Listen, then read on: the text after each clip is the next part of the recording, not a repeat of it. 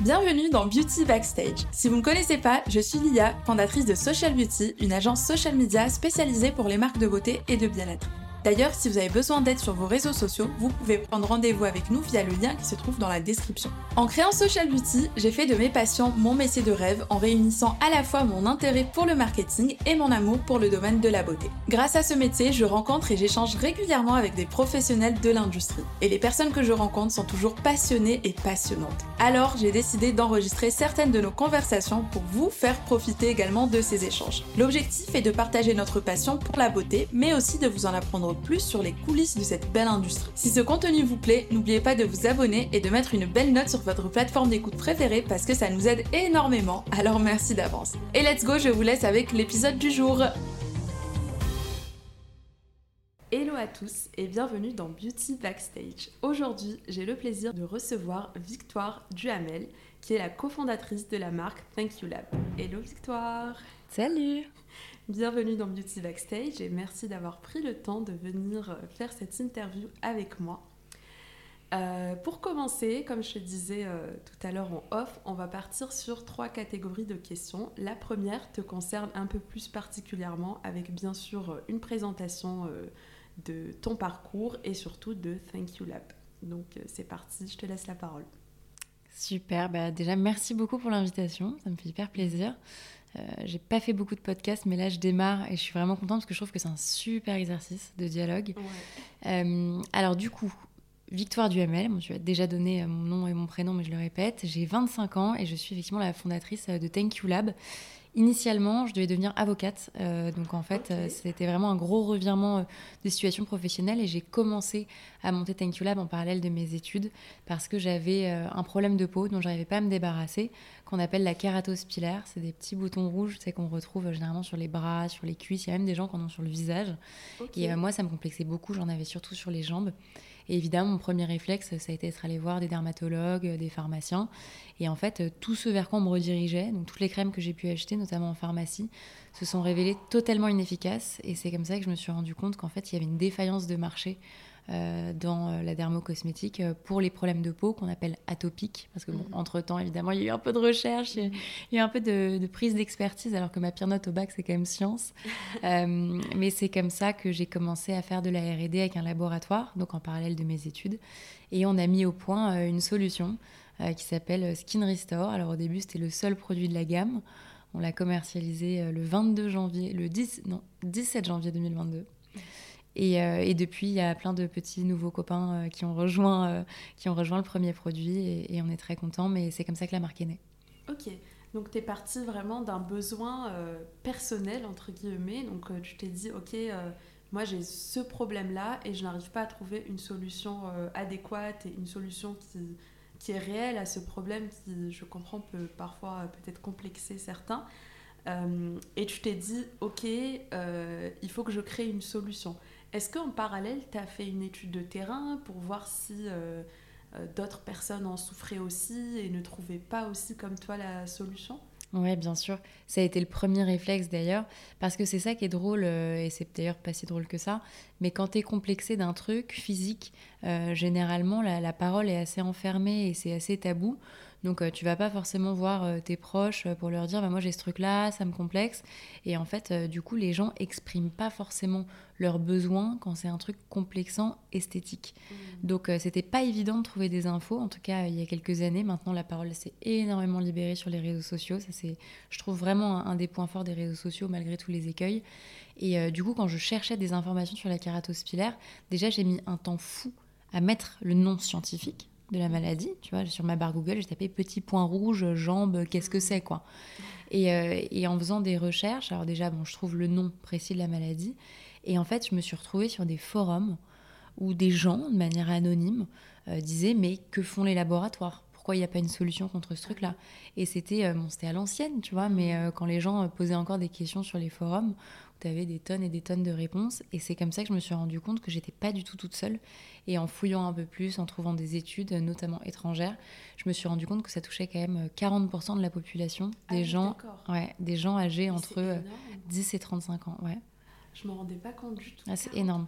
Et l'atopie en général, qui est donc euh, tous les problèmes de peau qui sont relatifs à la peau sèche, quand tu as en gros le, ce qu'on appelle le film hydrolipidique défaillant. Donc le film hydrolipidique, c'est ce qui est censé en gros conserver l'eau et les lipides dans les tissus de la peau.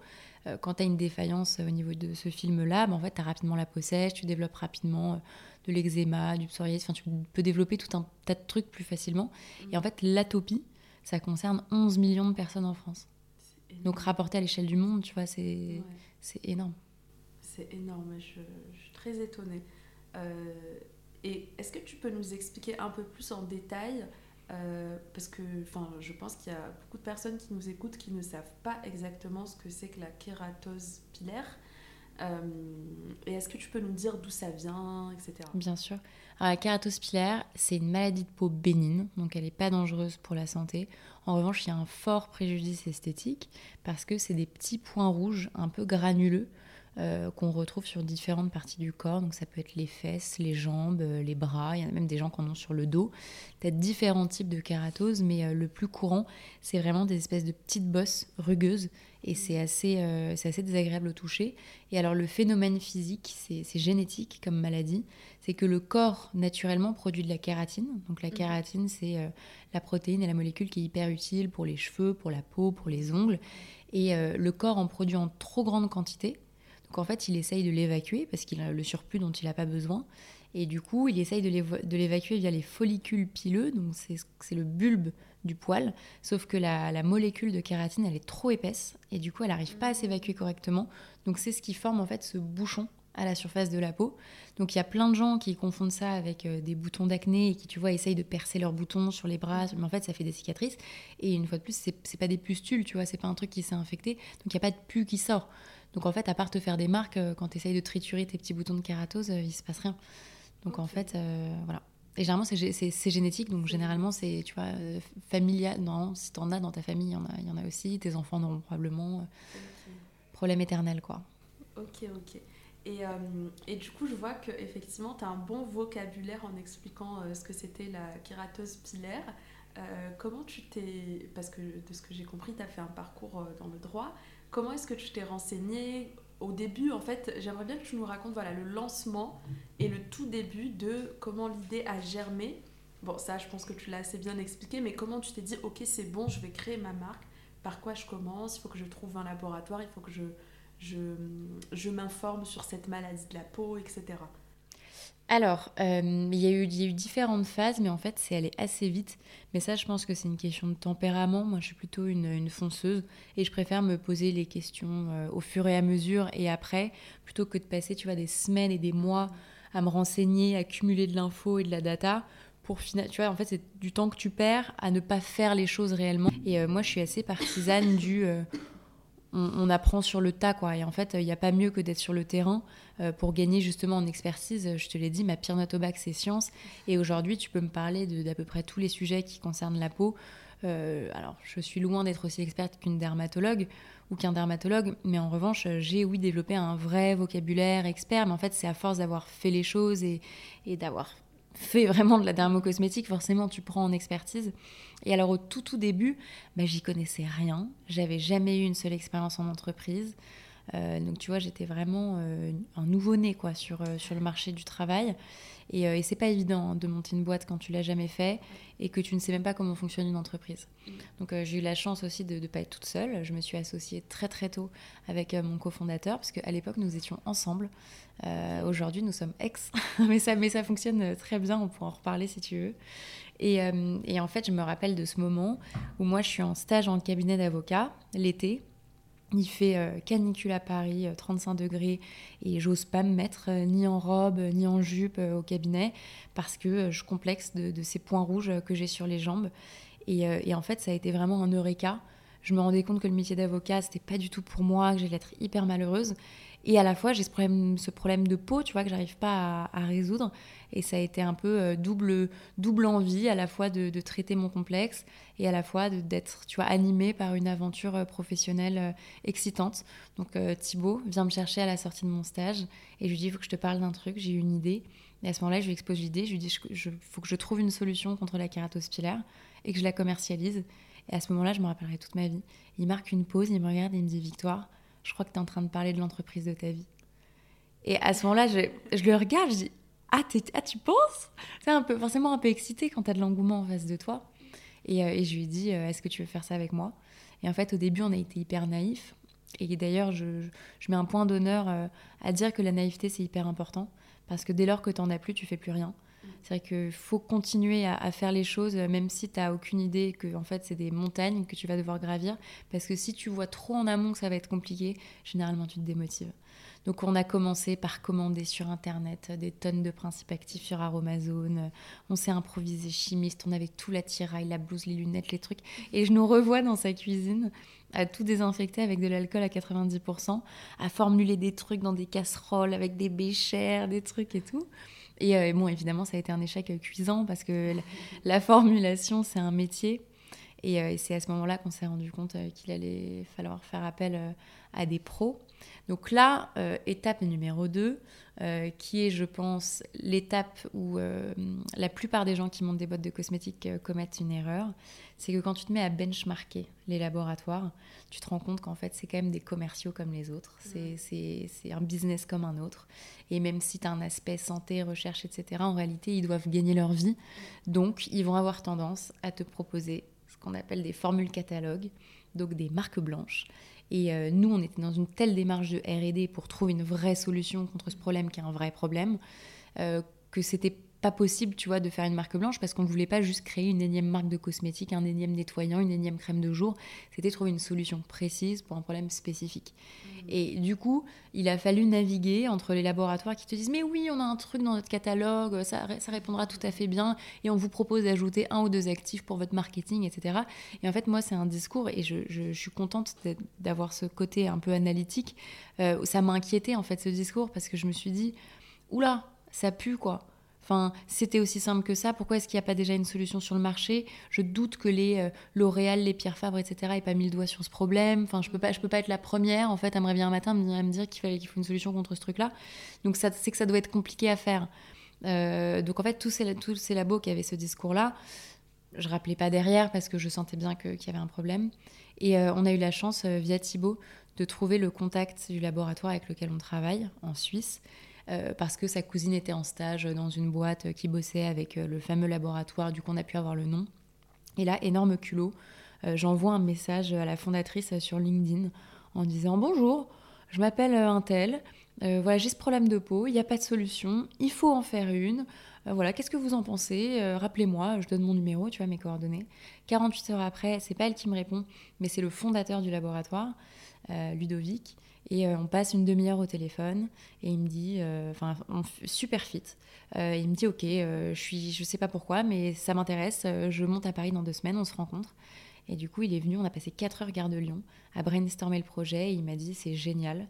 Il faut savoir quand même, je l'ai appris plus tard, mais ce laboratoire-là, il refuse 30 à 40 projets par semaine de cosmétiques, de gens qui arrivent avec une envie de créer une marque. Et ils refusent parce qu'ils ont une telle expérience du marché, de l'industrie, qui savent qu'il y a quand même beaucoup de marques qui se, qui se cassent la figure. Mm. Parce qu'effectivement, créer une énième marque de trucs qui fait exactement la même chose, où tu essayes juste de faire la différence sur le marketing, aujourd'hui, ça suffit plus. Moi, je suis convaincue que ce qui fait la différence et comment est-ce que tu peux t'insérer sur un marché qui est ultra concurrentiel, c'est vraiment par l'innovation produit. Mm-hmm. Parce qu'aujourd'hui, faire de l'innovation marketing, franchement, il faut être un génie, tellement le marketing est rodé en cosmétique.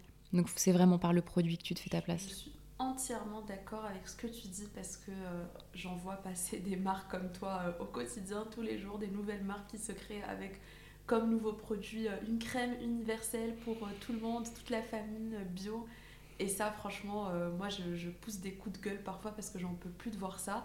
Parce que à coup sûr, la marque, en fait, elle va se casser la gueule dans un an, deux ans, trois ans. Enfin, c'est une question de temps parce que si tu réponds pas à un problème réel, comme là pour le coup, la kératospilaire, bah en fait, euh, tu joues juste sur le marketing. Et si en plus derrière, parce que souvent c'est le cas, tu n'as même pas le vrai budget pour lancer ta marque, c'est-à-dire que tu n'investis pas massivement, tu fais pas beaucoup de ads, tu fais pas de l'influence et tout, et que tu vends juste une crème euh, lambda euh, bio naturelle made in France, enfin ciao en fait. Exactement. Autant ne pas se casser la tête, ne pas en arriver là. Et, et ce que tu dis aussi est intéressant parce que c'est vrai qu'au début, avant de lancer euh, Social Beauty, j'avais accompagné pas mal de, jeunes créatrices de marques de cosmétiques et euh, certaines galéraient à trouver des laboratoires parce que bah, elle s'essuyait plein de refus.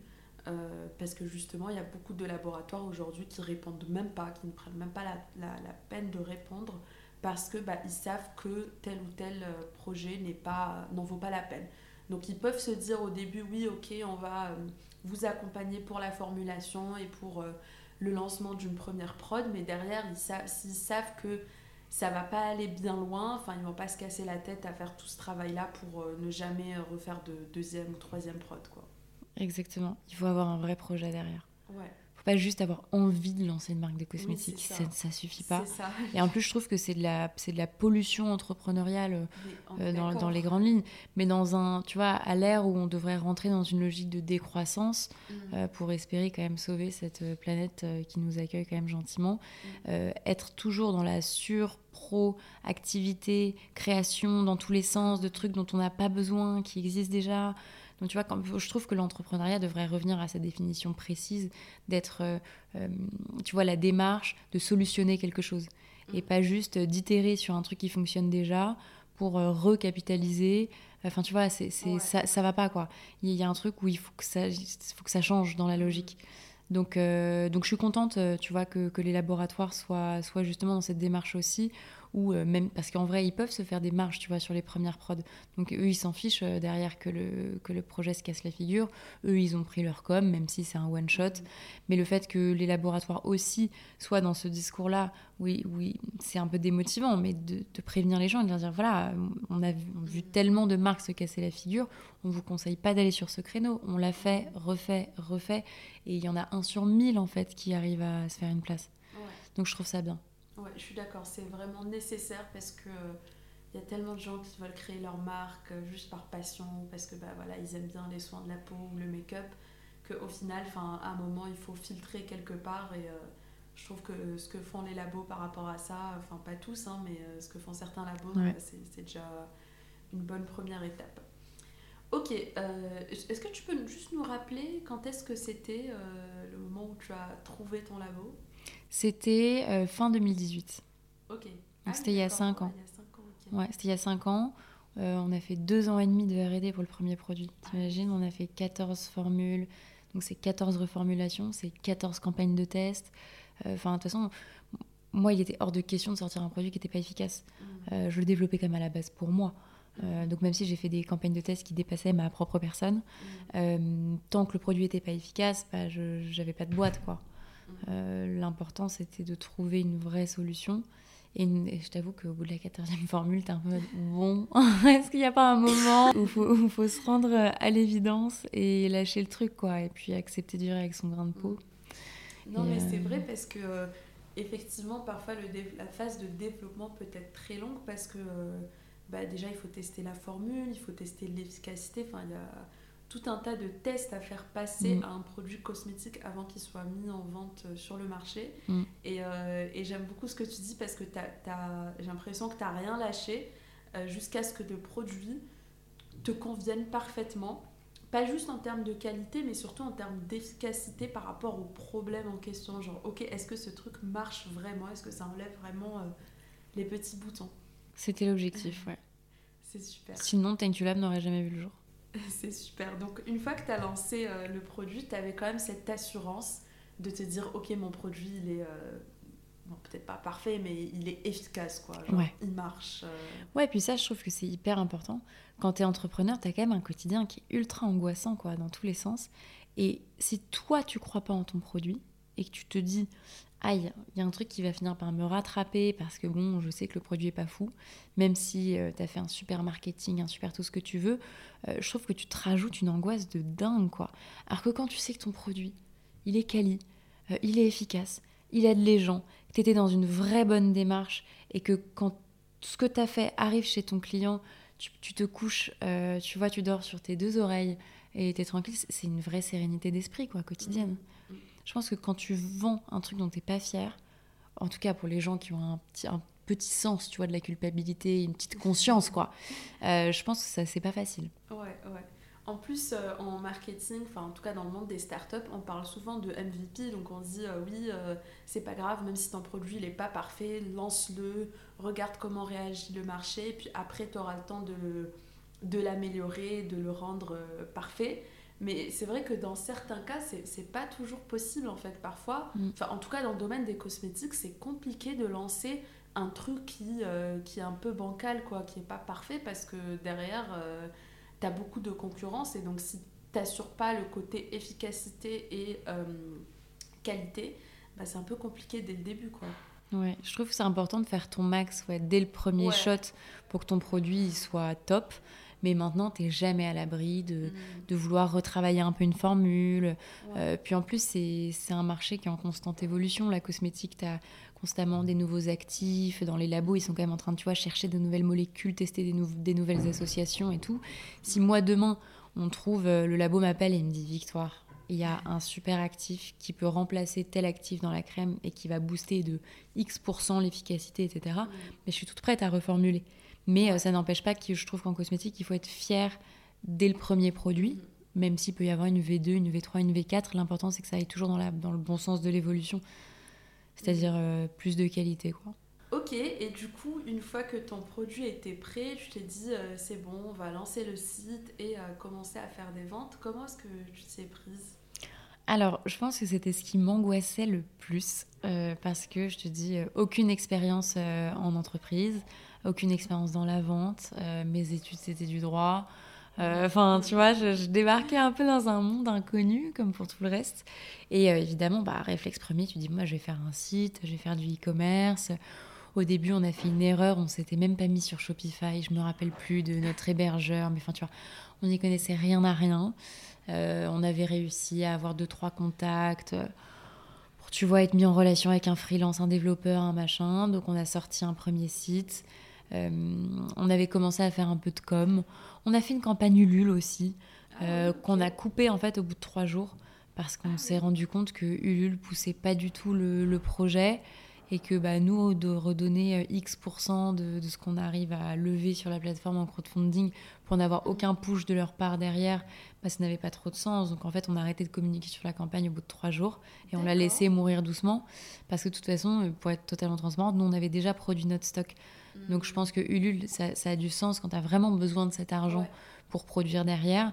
Mais nous, on avait déjà notre stock. Donc en fait, c'était juste pour espérer faire une. Tu vois, c'était plus une campagne de communication quoi qu'une vraie euh, levée euh, de fonds. Euh, et, du coup, on avait coupé la campagne. Et on a lancé le site donc le 17 janvier 2022. Et ce jour-là, panique, enfin panique. moi, un mois avant, j'étais en tremblote parce que je me disais ah merde, bah, maintenant ça devient concret, donc ça se trouve, ça va être un flop euh, monumental. Et en fait, j'aurais saoulé des gens euh, à leur demander de faire de la RD pendant deux ans et demi pour même pas être capable euh, de faire en sorte que ma solution se retrouve dans la salle de bain de ceux qui en ont besoin. quoi.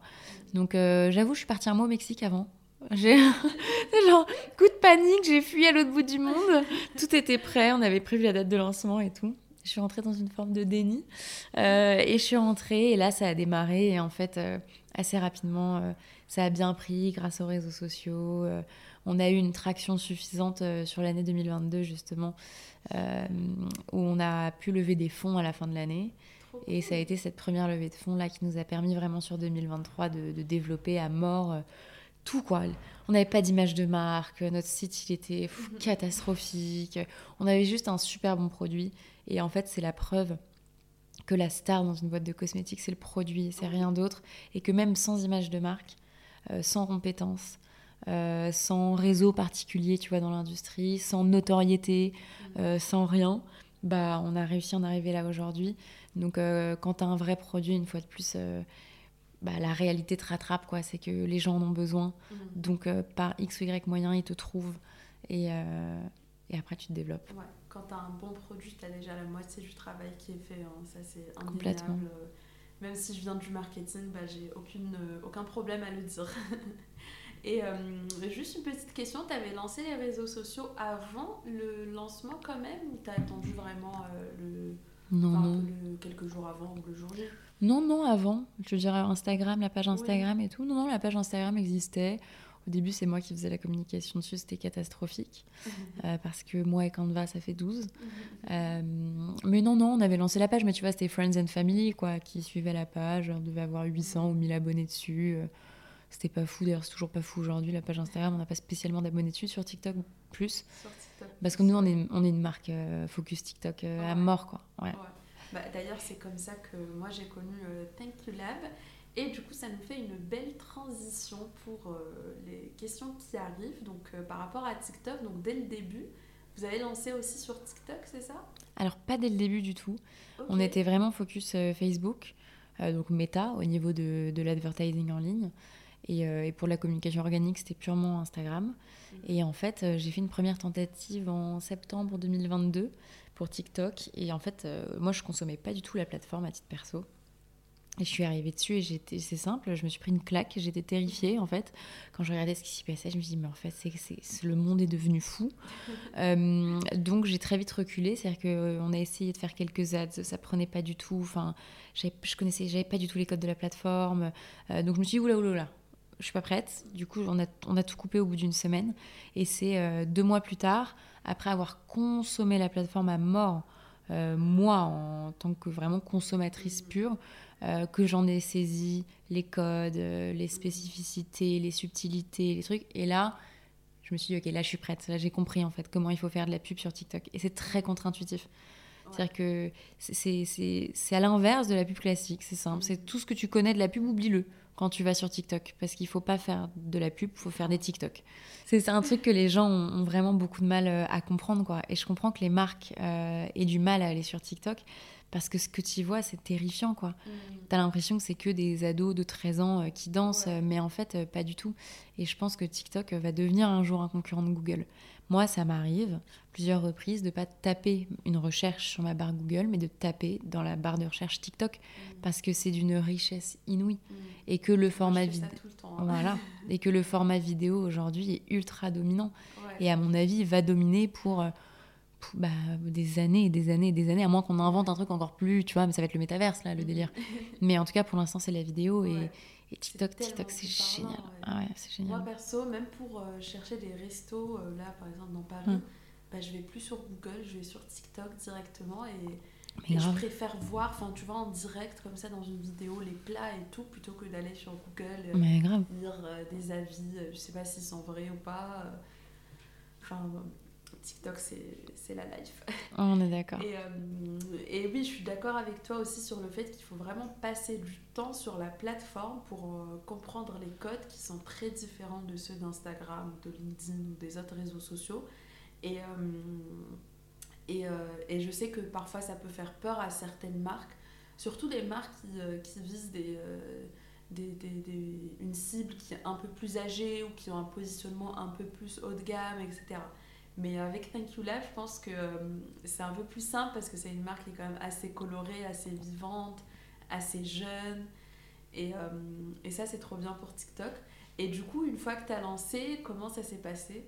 Une fois que tu as lancé sur euh, bah, En décembre, la deuxième fois, bah, c'est là qu'a commencé notre grande histoire d'amour avec TikTok.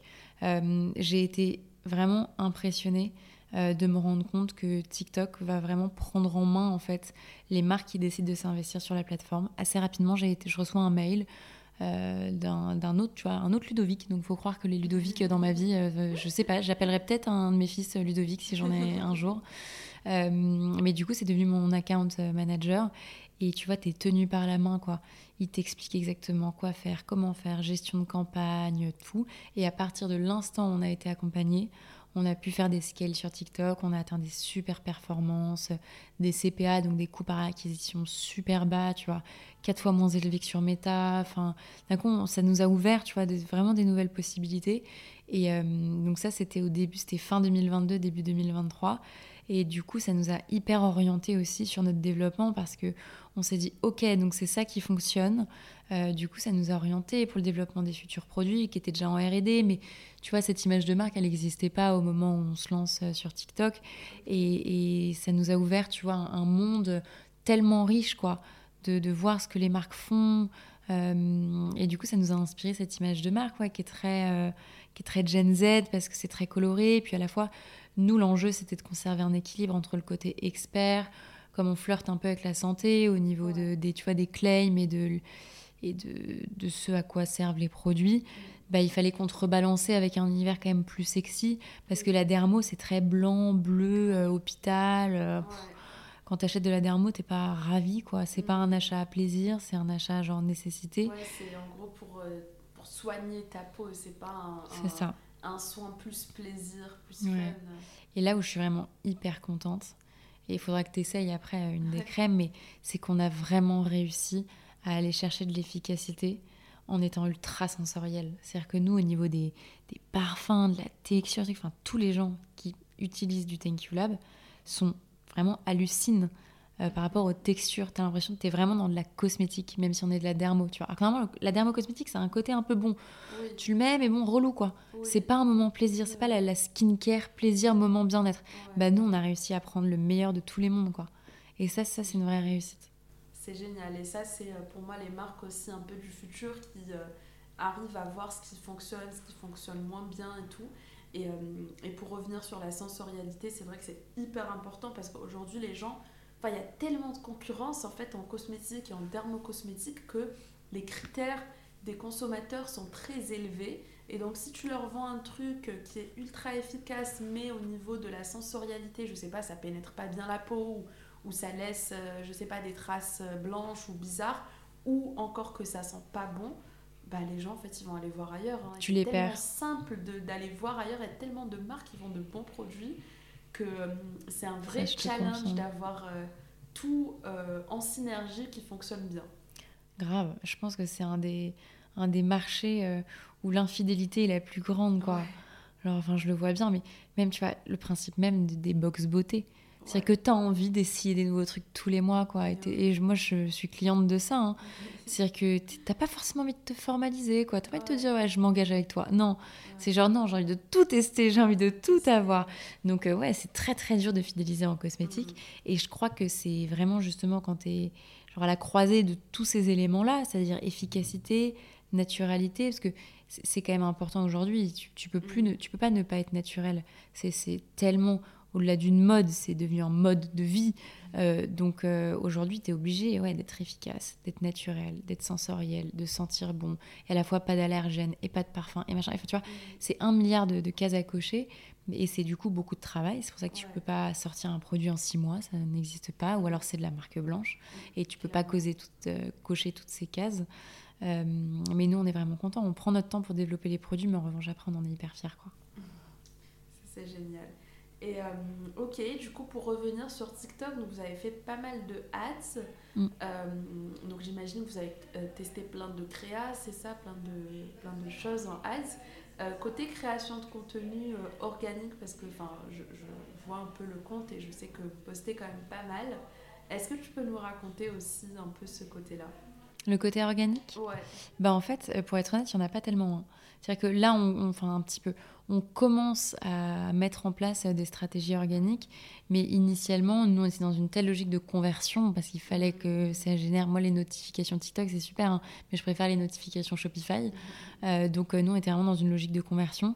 Et là, on a commencé à travailler des strates plus organiques. Et euh, TikTok, quand tu ouvres ton application TikTok et que tu veux la consommer, tu hyper ouvert d'esprit. Tu sais absolument pas ce sur quoi tu vas tomber. Du coup, tu es un peu open à tout. Tu es open à apprendre des choses, tu es open à rire si c'est une vidéo drôle. En fait, tu es open à tout. Et je pense que l'enjeu euh, pour les marques d'être sur TikTok, c'est de réussir justement à capter l'attention euh, de ton spectateur sans qu'il ait le sentiment que c'est une pub parce que tu n'as pas envie de voir une pub. Donc en fait, il faut justement que tu ailles choper une petite dimension divertissement en même temps que tu donnes de l'info produit et de marque, parce que sinon ça n'a aucun intérêt pour toi. Parce que même si tu génères pas de la conversion directe, tu, peux, tu généreras de la notoriété. Et moi, par exemple, j'ai des pharmaciens qui nous ont vus passer sur TikTok, qui derrière nous ont contactés, nous ont implantés.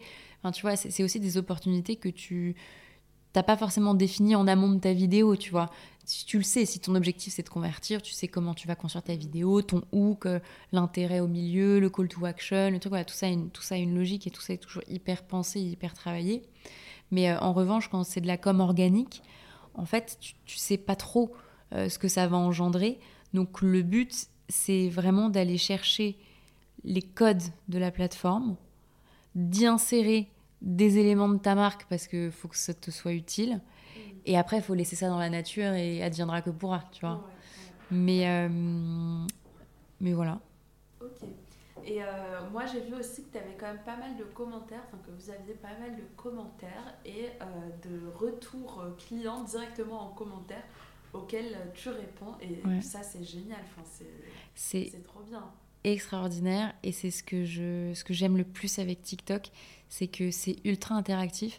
Je ne sais pas pourquoi, mais les gens sur, sur TikTok n'ont aucun filtre. Alors ça, évidemment, c'est écueils, hein, parce que tu peux te prendre des critiques, tu peux te prendre des trucs hyper violents dans la gueule. Euh, moi, je me suis pris des critiques sur mon physique. tu vois, parfois tu te dis, mais c'est aucun rapport avec la vidéo, quoi. Mais, euh, mais bon, il faut s'accrocher. Mais du coup, cette interactivité qui est très développée sur TikTok te permet en fait de nourrir ta roue en termes de création de contenu. Et effectivement, moi, dans mes tunnels, tu vois, de, campagne euh, pour de la conversion, quand j'ai des gens de TikTok qui ont acheté mes produits et qui vont commenter en disant ah bah moi j'ai acheté la crème, ça a super bien marché vraiment et je suis pas payé pour le dire. Enfin, tu vois, les gens sont contents de faire des retours, mais moi c'est du pain béni. Parce que avec l'option où tu prends le commentaire et tu réponds en vidéo, bah moi je prends le commentaire, euh, je vais me filmer en face cam en disant Merci beaucoup d'avoir pris le temps de faire un retour. Vous voyez, ça, encore, ça a tellement plus d'impact quand c'est vous qui le dites et pas moi. Le produit, on l'a vraiment bossé, il est vraiment efficace. Regardez, vous-même, vous venez sur TikTok pour le dire. Et, tu vois et ça, c'est des trucs que j'intègre à mes campagnes de retargeting. Parce que tu peux pas mettre ça en broad. Parce que les gens, en broad, les gens, euh, enfin, ce qu'on appelle broad, c'est donc l'acquisition large. Quand les gens n'ont pas forcément déjà vu ta tête ni ta marque, les gens, ils, scrollent tout de suite un truc comme ça. Mais en revanche, dans des campagnes de retargeting où on t'a déjà vu, on s'est déjà dit, hmm, on a déjà visité ton site, on s'est posé la question, mais c'est de la preuve sociale pure et dure. Mm. Donc ça, ça ces créas-là, qui me prennent 27 secondes à faire, convertissent grave. Ouais, c'est génial. Et du coup, TikTok, c'est bien votre premier canal d'acquisition? Ouais. Ok. Ok, ok. Trop, trop cool. Euh, vous êtes sur d'autres réseaux sociaux aussi que TikTok? Alors, on a fait beaucoup. Insta, bien sûr. Bah justement, on a fait beaucoup d'ads sur Meta, on a fait du Google Ads aussi. Euh, à un moment, j'avais tenté Snapchat 12 minutes, mais j'ai arrêté parce que, parce que je n'y comprenais rien. Et, euh, et aujourd'hui, non. On est vraiment, euh, on va devenir une brand TikTok. Enfin, c'est vraiment mmh. focus TikTok. Ok, trop trop bien. Et au niveau des formats, c'est vrai qu'on n'a pas un peu, enfin, on, a un petit peu abordé le sujet, mais pas trop. Mais j'ai vu qu'il y avait pas mal le format micro-trottoir que perso j'adore et que beaucoup de gens adorent sur TikTok. Et euh, est-ce que tu peux nous faire un retour sur ça? Est-ce que, as de... Est-ce que ça convertit? Est-ce que tu as de bons retours euh? Alors, ça, ça, convertit bien quand tu es euh, dans une campagne de notoriété. Ça veut dire que quand tu vas chercher tu vois, du follow, à faire grossir le compte en termes d'abonnés, en revanche, faut pas se leurrer. Enfin, nous, ça n'a pas converti en termes de vente parce qu'on ne peut pas juste arriver dans la rue et dire tiens, un produit. Enfin, tu vois, c'est, mm. très dur de, de, de mettre en, envie le produit dans ce type de format. Je sais que pour d'autres marques, ça fonctionne très bien parce que c'est des produits justement qui s'y prêtent. C'est-à-dire que tu peux faire tester le truc et donner des petits défis, des petits challenges. Nous, c'est de la cosmétique, c'est difficile, tu vois. Je vais pas demander à des gens. Tu imagines les filles dans la rue, tu vas les voir, elles sont déjà maquillées, truc. Tu vas pas, tu vas pas leur faire mettre de la crème. Enfin, en plus, ça intéresse qui de voir quelqu'un se mettre de la crème dans la rue? tu vois, on n'a pas trouvé euh, euh, pile le fit, tu vois, pour, euh, pour faire du, de la conversion avec les micro trottoirs. En revanche, on a pu faire un contenu divertissant, différent, interactif avec des quiz sur des sujets sur la peau. On a pu faire de l'awareness autour de problématiques de peau que les gens connaissent de nom, mais pas plus que ça. Et euh, ça nous a ramené euh, quand même euh, des gens qui nous ont suivis.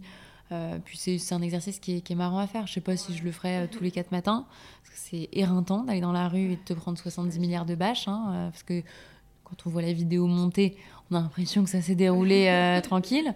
Mais en fait, tu t'es pris 50 milliards de noms, quoi. Avant que quelqu'un te dise, OK, j'accepte de répondre à une question. En plus, les gens sont terrifiés, tu sais pas pourquoi. Mais, mais enfin, Donc, euh, non, franchement, c'est bien. Puis, c'est bien de varier son contenu aussi. Ça humanise énormément la marque. C'est un, format assez divertissant. Et mine de rien, TikTok, c'est quand même aussi une plateforme de divertissement. Exactement. Euh, comme tu disais tout à l'heure, par rapport à la publicité aussi, la publicité doit être divertissante un minimum. Donc, je pense que c'est bien d'avoir aussi euh, ce type de format pour euh, varier un peu son, son contenu. Euh, ok, je voulais qu'on reparle juste par rapport à l'efficacité des produits, puisque c'est vrai que j'ai sauté quelques questions, parce que tu m'as tendu une perche qui faisait une belle transition. Mais pour revenir juste sur l'efficacité des produits, est-ce que tu peux nous en dire plus un peu sur les actifs, sur comment est-ce que vous avez formulé vos produits pour que finalement il soit vraiment efficace euh, pour la kératose pilaire. Bien sûr, avec grand plaisir. Je pense d'ailleurs que c'est probablement ma question préférée. Parce qu'une fois de plus, on remet le produit euh, au centre. Euh, alors nous, on a une technique de formulation euh, très particulière qui s'appelle le biomimétisme. En fait, on vient travailler la structure moléculaire, donc l'ADN des formules, pour qu'elles soient compatibles à la structure moléculaire de la peau. Donc en fait, on vient formuler sur la base de la peau. Mmh. Donc en résultat, et pour vulgariser un peu, euh, la peau, elle va reconnaître le produit comme si c'était des quasi-cellules parce que ça a justement la même structure moléculaire. Donc en fait, tu atteins un taux d'absorption de produit qui est beaucoup plus élevé euh, que dans de la cosmétique classique. Euh, pareil, pour, que ce soit mathématiquement compréhensible, en termes juste de, concentration de principes actifs, tu te rends compte en fait sur le marché qu'il y a 85, parfois 90% d'eau dans les formules pour 10% de principes actifs. Nous, pour te donner un ordre d'idée, dans cette crème-là, on a 56% de principes actifs contre, contre 44% d'eau. C'est du jamais vu, tu vois, en cosmétique. Bon, forcément, ça coûte plus cher, mais, euh, mais le produit est beaucoup plus qualitatif et l'efficacité, elle s'explique aussi par ça. Mhm. Donc, technique de formulation particulière, où on travaille la structure moléculaire, grande concentration d'actifs, actifs de qualité, évidemment. Et, euh, et tout ce petit cocktail euh, fait, fait des produits top. Génial. Alors, euh, Victoire, du coup, maintenant, j'aimerais bien qu'on parle un peu euh, de la suite pour toi, pour euh, Thank You Lab. Est-ce que tu souhaites développer d'autres produits ou d'autres gammes? Je ne sais pas si tu as le droit de nous en parler aujourd'hui, mais j'aimerais bien que tu nous en dises plus sur l'avenir, sur 2024 par exemple, pour Thank You Lab. Avec grand plaisir. donc, nous, le premier objectif, c'était de venir compléter la première gamme, donc qu'on a appelée Skin Restore, qui est donc une gamme destinée aux peaux sèches et atopiques, donc euh, les peaux dont le film hydrolipidique est défaillant. Et ensuite, on a voulu s'attaquer à une deuxième euh, grosse problématique qui est celle de l'acné. Euh, la gamme s'appelle Skin Therapy. On a déjà aujourd'hui de sortie un complément alimentaire où on, a, on, est vraiment allé pousser au maximum en termes de concentration d'actifs. Donc on a du zinc, de la bardane, du chardon-marie, on a testé les compléments. Là, on l'a mis sur le marché il y a un mois. On commence déjà à avoir des retours de dingue. Donc, on est hyper content parce qu'on sait que l'acné, c'est une vraie grosse problématique. Et euh, dans cette gamme, alors là, je t'ai pas tout amené parce qu'on on en a qui sont encore en prod. Mais euh, on a une super crème de jour matifiante elle est juste dingue. C'est celle que je t'invite à tester après. Euh, l'odeur, elle est dingue. non, franchement, c'est moi, c'est mon. Je pense que c'est. Voilà, forcément, celle-ci m'a débarrassé de mon problème, donc je ne, peux que l'aimer et je ne l'oublierai jamais.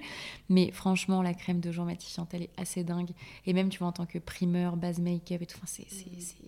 elle est phénoménale. Surtout que ça touche aussi une autre cible, j'imagine, pas que celle qui, qui souffre d'acné.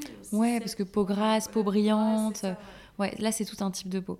Euh, on a euh, euh, développé dans cette gamme-là un super pain lavant dermatologique pH neutre parce qu'il faut savoir quand même que dans les gels douches et dans les savons de manière générale, tu as des agents en fait qui sont ultra agressifs. Parfois, tu as les mêmes principes actifs nettoyants dans, les produits que tu utilises pour ta peau que dans tes produits pour nettoyer ton sol quand même et tes vitres.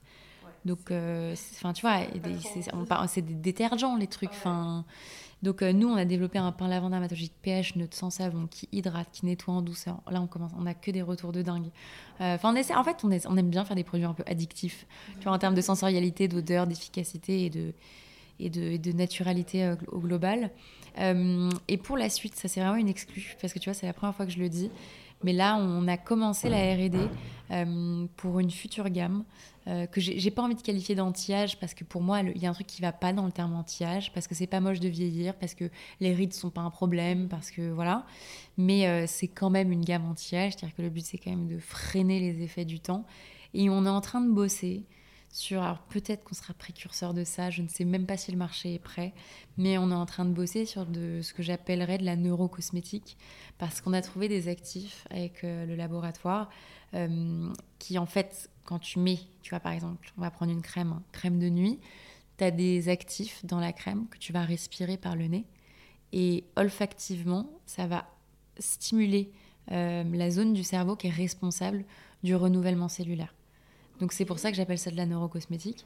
C'est parce que ça va carrément rentrer en fait dans tes sinus et ça va euh, stimuler euh, le, la partie du cerveau qui est responsable euh, du renouvellement cellulaire, de la stimulation de collagène, de la production de collagène, de l'élasticité de la peau, etc. Incroyable, c'est-à-dire c'est un peu des cosmétiques in and out quoi en même temps. Ouais.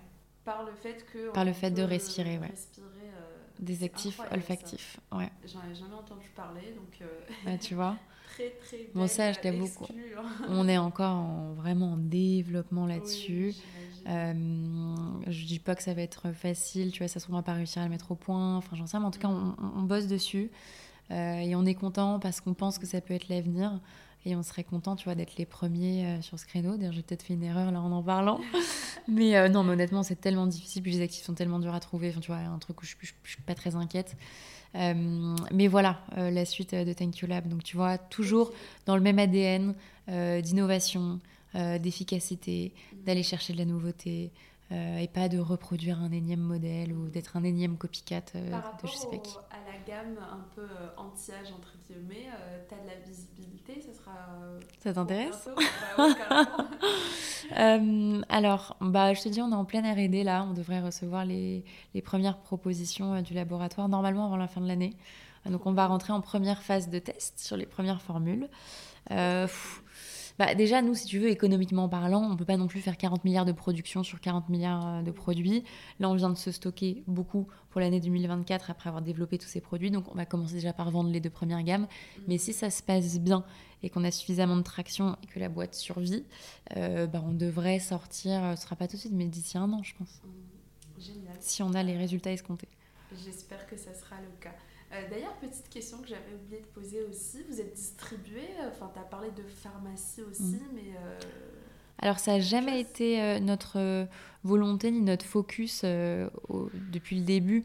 On était très très B2C, on voulait d'abord comprendre, tu vois, aller à la rencontre de notre marché, avoir les premiers retours clients, euh, puis c'est vrai que quand tu es en B2B, euh, du coup, tu as un nouveau filtre entre toi et ton client. Donc, tu vois, tu n'as pas de retour direct. Et nous, on avait ce besoin d'avoir du retour d'expérience sur les produits. Donc, on était ultra focus B2C.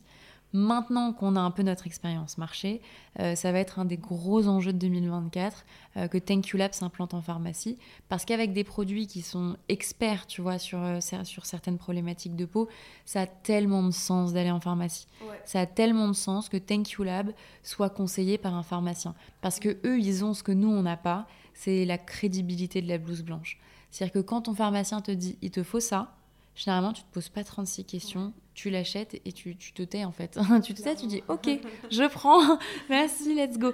Tandis que euh, tu as tendance en tant que consommateur à être ultra méfiant quand ça vient d'une marque, mm. parce que tu sais que l'objectif de la marque c'est de te vendre, c'est, te vendre ton, son produit. Donc tu as ce côté un peu ouais, mais bon, enfin tu vois, il faut vraiment le draguer le consommateur quoi. Tandis que quand c'est ton pharmacien, déjà quand tu vas voir ton pharmacien, c'est que généralement tu as une problématique. Mm. Sinon, euh, tu vas pas voir ton pharmacien. Donc, quand il te dit la solution, c'est ça, tu te poses pas 36 questions. Euh, et, c'est tellement puissant comme réseau, les pharmacies. Tu te rends compte, il y en a euh, plus de 20 000 en France, partout, tout le monde va dans une pharmacie. C'est évolution. Hein. D'ailleurs, si vous n'avez pas écouté, et, toi aussi, hein, si tu veux écouter le, le podcast que j'ai enregistré avec Aurélien, euh, sur les cosmétiques en pharmacie, c'était hyper intéressant et, il nous parle justement de l'ampleur de ce marché qui est mm. énormissime et qui est en, en constante croissance depuis plusieurs années. Ok, trop trop cool. Euh, du coup, je voulais te demander aussi quels étaient les challenges, euh, mis à part euh, le dernier là que tu viens de nous citer, qui est celui de la pharmacie, quels sont les challenges à relever pour toi pour l'avenir avec Thank You Lab?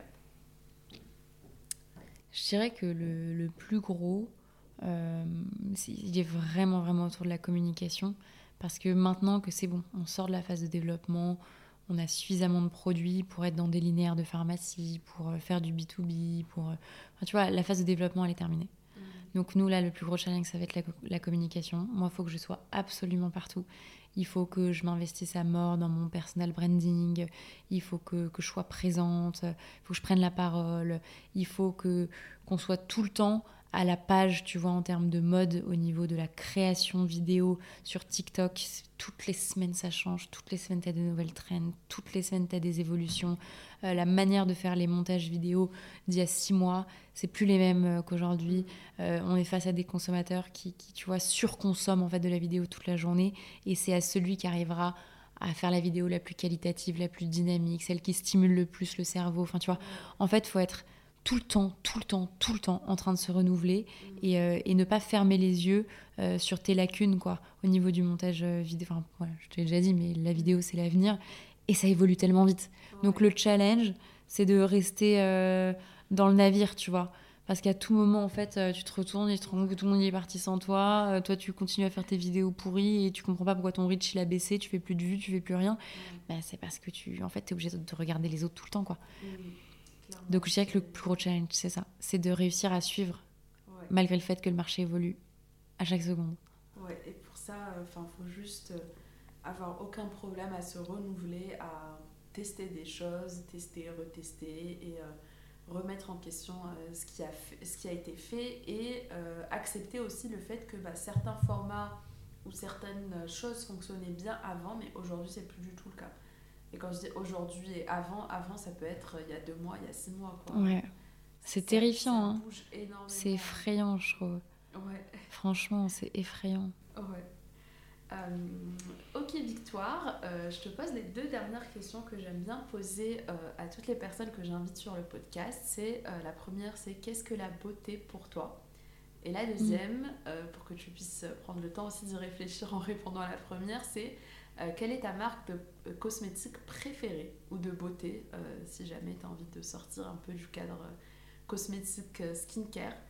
Euh, voilà, une marque que tu affectionnes particulièrement après Thank You Lab, bien sûr, ou une marque qui t'a aidé euh, sur certaines choses, qui t'a inspiré, ou que voilà. Ok. Alors, du coup, première question, qu'est-ce que la beauté pour moi? Euh, Alors, je pense qu'il y a, tu vois, il y a deux trucs. c'est que tu as deux formes de beauté. Tu as la beauté chez les autres et tu as la beauté chez toi-même. Et déjà, première, première chose hyper importante, c'est la notion de subjectivité. C'est-à-dire que euh, ça se saurait, tu vois, si la beauté était universelle, c'est faux. Euh, et moi, ce que, ce que je trouve beau chez les autres, euh, généralement, se dégage beaucoup à travers la personnalité. Je trouve que l'intelligence est très sexy.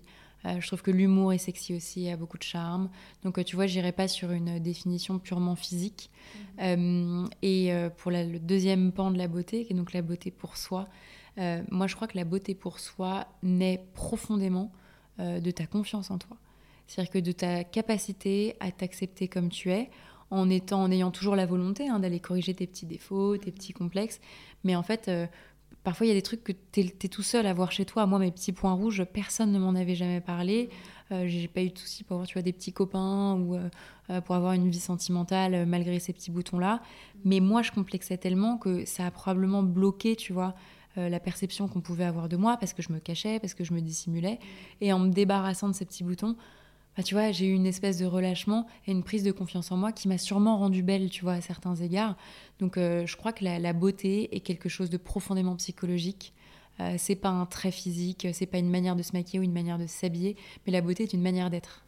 Ok, très très bien. du coup, pour ta marque de cosmétiques préférée? Alors, évidemment Thank You Lab, mhm. mais, euh, mais de très très loin Garantia. Je suis absolument fan de Garantia. Des produits en particulier oh, J'aime beaucoup euh, l'huile. Euh, je l'ai, en plus je la mets tous les soirs. C'est une huile sèche du marabout. je sais pas quoi. C'est en fait l'univers. en fait, j'aime tout chez Garantia parce que l'univers il est tellement décalé et à la fois les produits ils sont tellement bien. Mhm. je suis hyper admirative de ce qu'elle a fait. Euh, en plus, elle est corse, moi je suis corse aussi. Euh, moi j'ai découvert Garantia vraiment en tant que pure consommatrice, tu vois, avant de, créer Thank You Lab. Et euh, j'étais fan, quoi. Fan de l'univers, fan des produits, fan de la démarche, fan de tout. On a tous, je pense, hein, on a tous toujours une marque qui nous inspire énormément. Toi, c'est quoi? Alors moi, j'adore Caudalie. Caudalie, je pense que c'est vraiment ma marque préférée. Après, bon, moi, je change souvent d'avis, mais tu vois, par exemple, pour, euh, pour le make-up, j'adore Fenty Beauty. Et pourtant, je ne suis pas une grande cliente de Fenty Beauty. Mais c'est une marque m'inspire énormément par euh, ce qu'elle dégage, par euh, son positionnement, par la réponse qu'elle a eue à, une problématique, un peu comme toi au début. Et, et du coup, voilà, j'aime beaucoup cette marque-là. Ok, bah écoute Victoire, euh, merci beaucoup. Cette interview touche à sa fin. Je ne sais pas si tu as encore euh, quelque chose à dire à ceux et celles qui nous écoutent. Moi, je crois qu'on a dit pas mal de trucs. Hein. je pense qu'on a dit pas mal de choses. Euh, en attendant, bah, si jamais il euh, y a des personnes qui veulent te retrouver, bah, elles peuvent te retrouver sur euh, TikTok, Insta. Sur TikTok, Instagram, LinkedIn. je suis un peu partout. Sur Instagram, bah, le compte c'est thankyoulab.fr. Moi, mon compte perso, c'est vicvic.duml, d u h a m e l euh, sur TikTok, c'est le compte c'est thankyoulab, pas, point, pas de point .fr. Et, euh, et, voilà, je crois que c'est à peu près tout. Et sur LinkedIn, Victoire Duhamel. Enfin, n'hésitez pas à m'ajouter en tout cas. Trop cool. Bah, écoute, je pense qu'il y a pas mal de gens qui vont t'ajouter pour qu'on puisse suivre un peu euh, les nouveautés. Merci beaucoup, Victoire. Merci, à toi. Merci à tous pour votre écoute. Ciao, ciao. Merci beaucoup, Lila.